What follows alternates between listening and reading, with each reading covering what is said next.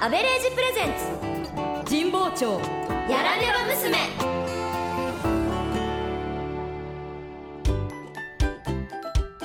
あどうもあアベレージです僕の会社では彼女たち3人が中心になり新商品開発が進行中ですが日産アアベレージプレゼンツ神保町やらねば娘さて今日のお話はよし青になった行くよおめもちゃんはい私桃山つらみと姫川さんは必死に走っていました突然街の中に消えてしまったアンジュさんを探してダメだはやマリアアンジュ体力半端ないなどっち行った全然わかりませんあっちの道行ってみますかそうだねなぜなら今までクールだったアンジュさんが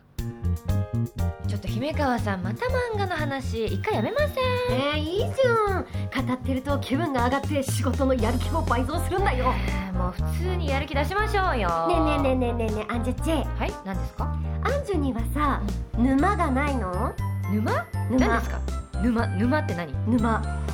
ハマっているものってことです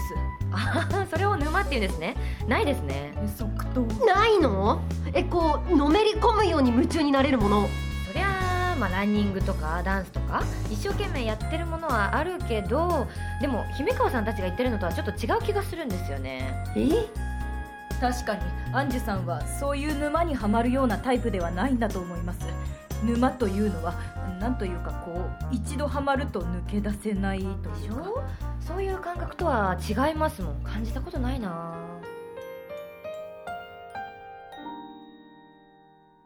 ああ寒い誰か追いかけていったよねあそう見えま しただよね間違いないよねしかも男じゃなかったそうかもしれませんうわなになにどういうことああれアンジュさんいたアンジュああ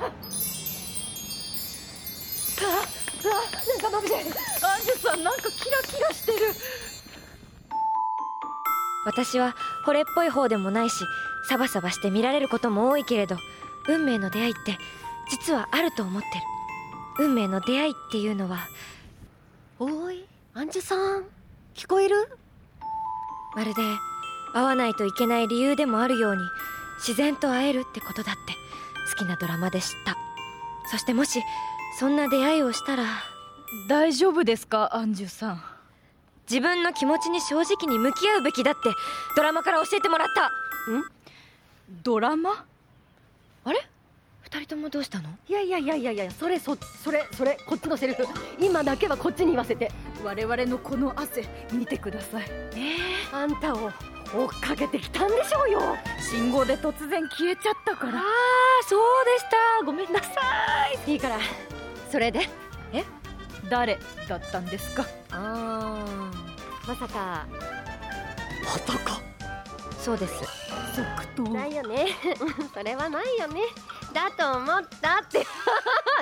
男性です私運命の出会いしたかもしれませんへえあったの3回目なんですドラマみたいな再会ってあるんですねあのささっきから気になってたんだけどそのドラマっていうのはあー私がもう20回は見てる韓国ドラマがあるんですけど20回はいもっとかなもう数えるの忘れちゃってそんなに見てるのなんかぐーっと世界に入り込んじゃうんですよね心を奪われるっていうかさなんかあるじゃんあるじゃんアンジュさんそれって立派な沼ですマリア・アンジュ運命の出会いにハマったかもしれません今週はここまで次回もお楽しみに